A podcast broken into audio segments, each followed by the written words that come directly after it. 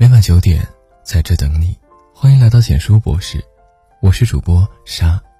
每个孩子都是独一无二的，有特定的生长轨道，能飞多高走多远，与家庭教育密不可分。掌握专业的教育方法，才能了解孩子的内心，让养孩子变得简单可靠。人民日报推荐的父母教育应该知道的九大教育法则，我们一起学习。一，天鹅效应。一对老渔翁和妻子。住在天鹅湖中心的小岛上。有一年秋天，一群天鹅从北方飞来过冬，在岛上停歇。渔翁夫妇非常高兴，时不时就拿出喂鸡的饲料和小鱼给天鹅吃。时间久了，天鹅还会随船而行，陪渔夫打鱼。冬天来了，天鹅竟然没有选择继续南飞。白天，他们在湖面上觅食，晚上就在小岛栖息。湖面冰封，他们无法获得食物时，老夫妇就大方喂食，直至湖面解冻。日复一日，年复一年，渔翁夫妇就这么奉献着他们的爱心，直到因为年纪不得不搬出湖心岛。然后天鹅就消失了，不是飞回了南方，而是次年，在湖面封冻期间饿死了。孩子也是一样，无原则的满足只会让他变得软弱、无能、任性。总有一天，社会的残酷规则会让不懂得独立的人遍体鳞伤。二、自然惩罚原则。法国教育家卢梭认为，孩子受到的惩罚应当是他犯错带来的自然结果。换句话说，就是每个人都要为自己的行为买单，这样才能汲取教训，知错能改。比如，孩子在饭点不愿意吃饭，那就不给他吃，取消当天的零食，让他饿着。天气变冷。孩子不愿意添衣服，那就不添，放他到外面被风吹一吹，动一动，没准儿就会自己主动穿上厚衣服。让孩子在自己的过失里品尝苦果，体验惩罚，自然会受到刻骨铭心的教训。三，甘地夫人法则。印度前总理甘地夫人的儿子拉吉夫十二岁时要做一场手术，面对紧张恐惧的拉吉夫，医生打算说一些善意的谎言来安慰他。可甘地夫人阻止了医生，他平静地告诉拉基夫，手术后几天会非常痛苦，这种痛苦谁也不能替你承受，哭泣、喊叫都不能减轻痛苦，可能还会引起头痛，所以你必须勇敢地承受它。手术后，拉基夫没有哭，也没有苦，勇敢地忍受了这一切。比尔盖茨曾对他的女儿讲过一句话：不论遇到先天的缺陷还是后天的挫折，都不要怜惜自己。而要咬紧牙关挺住，像狮子一样勇猛向前，给予孩子足够挫折感，扛过挫折成长的机会，这样他们才能学会自我察觉和消化情绪。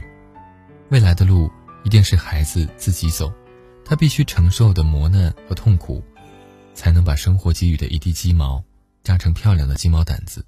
禁果效应，越是禁止的事情，人们越想要得到手。越是希望掩盖某个信息不让别人知道，越会勾起别人的好奇心和探求欲，反而促使别人试图利用一切渠道来获得被掩盖的信息。这种由于单方面的禁止而造成的逆反现象，即心理学上的禁果效应。情感专家张怡君曾经说过，当孩子有谈恋爱倾向的时候，父母就应该给孩子进行两性教育了。孩子到了青春期，对异性产生好感或是感情冲动。是很正常的一件事情，这种感情油然而生，非常纯洁，帮助孩子建立身体感情的底线，认识到学生身份的义务，然后再去谈和异性相处的技巧。不要禁止孩子去做不对的事，而是要引导他去做对的事。五手表定律，只有一只手表就可以知道准确的时间，两只手表却会让人觉得无所适从，不知该以哪个为标准。这说法放到家庭教育中一样奏效。当父母教育理念方式不一致，孩子在夹缝中求生存，极容易两面三刀，在爸爸面前一个样，在妈妈面前又是一个样。拿破仑说过：“宁愿要一个平庸的将军带领一支军队，也不要两个天才同时领导一支军队。”家长必须统一战线，在教育孩子前提前沟通好，给孩子一致的态度、要求和目标。即使有内部矛盾，也要避开孩子私下解决，切记不要当着孩子的面否定爱人。六、路径依赖。人的习惯就如同走路一样，选择了一条道路，人就会沿着这条道路走下去，这就是路径依赖。习惯的力量是强大的，好的习惯就如同走路，决定孩子的人生。让孩子守时，学着掌握管理时间，成为靠谱的人。让孩子学会整理和收纳，培养秩序感、专注力、观察能力和自律能力。让孩子保持阅读的习惯，成为有见解、独立、有思想的人。让孩子去运动，释放压力，勇敢自信。让孩子做家务，从简单的倒垃圾、摘菜、洗内衣物开始，体会父母的辛苦和不易，感受付出和回报，培养他的自理能力和责任心。美国心理学家威廉·詹姆士曾说过：“播下一个行动，收获一种习惯；播下一种习惯，收获一种性格；播下一种性格，收获一种命运。你给孩子留下金山银山，都不如这些受益终身的好习惯。”七，破窗理论。美国斯坦福大学心理学家菲利普·金巴多于1969年进行了一项实验，他找了两辆一模一样的汽车，把其中一辆停在干净。有秩序的中产阶级社区，另一辆停在相对杂乱的纽约布朗克斯区。他把停在布朗克斯区的那辆汽车摘掉车牌，打开顶棚，结果当天就被偷走了。而放在中产阶级社区的那辆，停了一个星期也无人理睬。后来，金巴多用锤子把这辆车的玻璃敲了个大洞，仅仅过了几个小时，车就不见了。以这项实验为基础。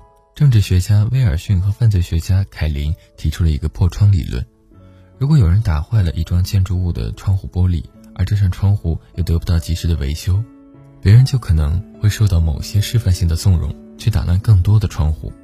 如果有人随意在某处乱丢垃圾，久而久之，这个地方就会成为固定的垃圾堆。恶意就是在这种麻木不仁的氛围里慢慢滋生。环境的影响是巨大的。而家庭环境对孩子的优劣影响首当其冲，教育孩子必须以身作则，别让孩子身处破窗的环境里。八，倒 U 型假说，这个假说是由英国心理学家罗布提出的，论证是成绩和压力之间的水平关系，压力太小，孩子就会失去动力；压力太大，又成了阻力。郑渊洁曾在书里这么解释过。他说：“爸爸妈妈都希望自己的孩子展翅高飞、鹏程万里。作为家长，如果将孩子比喻成飞机，真想让孩子飞行，只能靠推力或者拉力。压力不能让飞机起飞，只会让飞机停在原地。假设压力过大，飞机还会解体。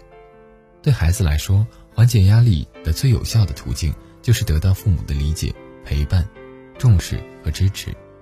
多和孩子聊聊自己年轻时候的学习。”生活经历，分析孩子眼前的困难，给他们加油打气。你的关爱和信任，就是孩子面对挑战的最有力的武器。九，天赋递减法则。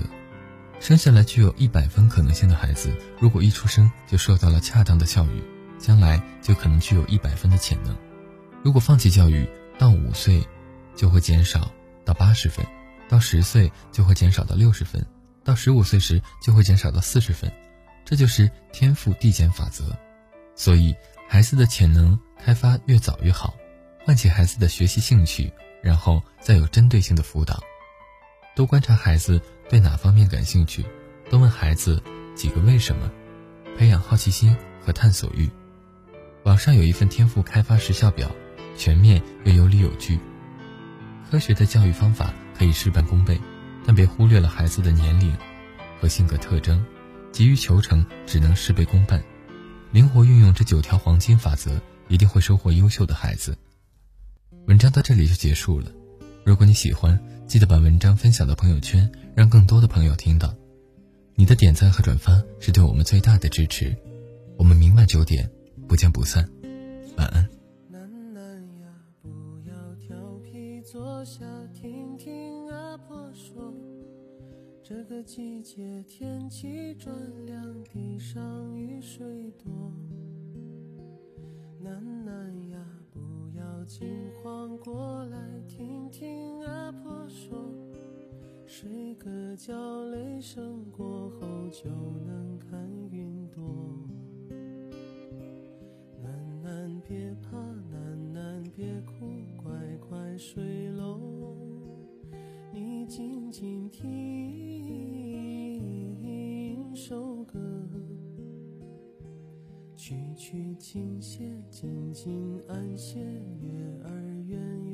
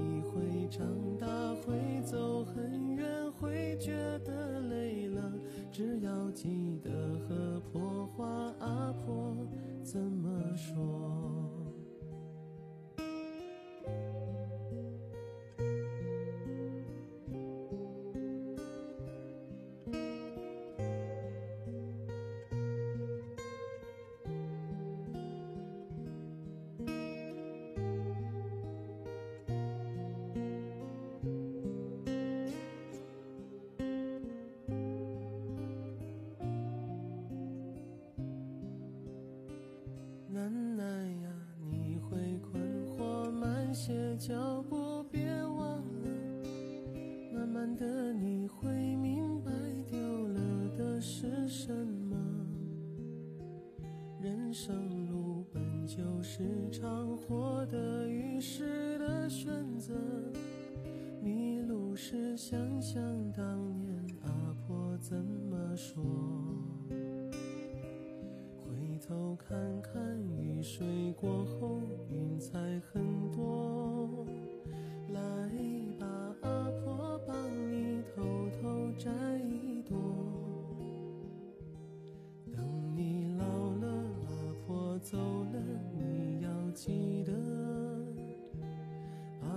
乡音教会娃儿怎么说？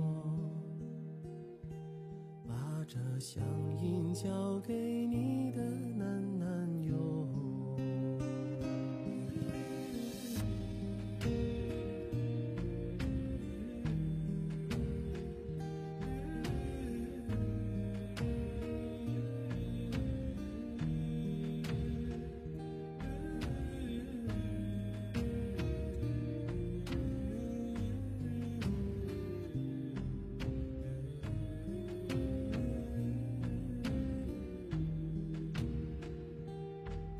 头看看，雨水过后少了冷漠。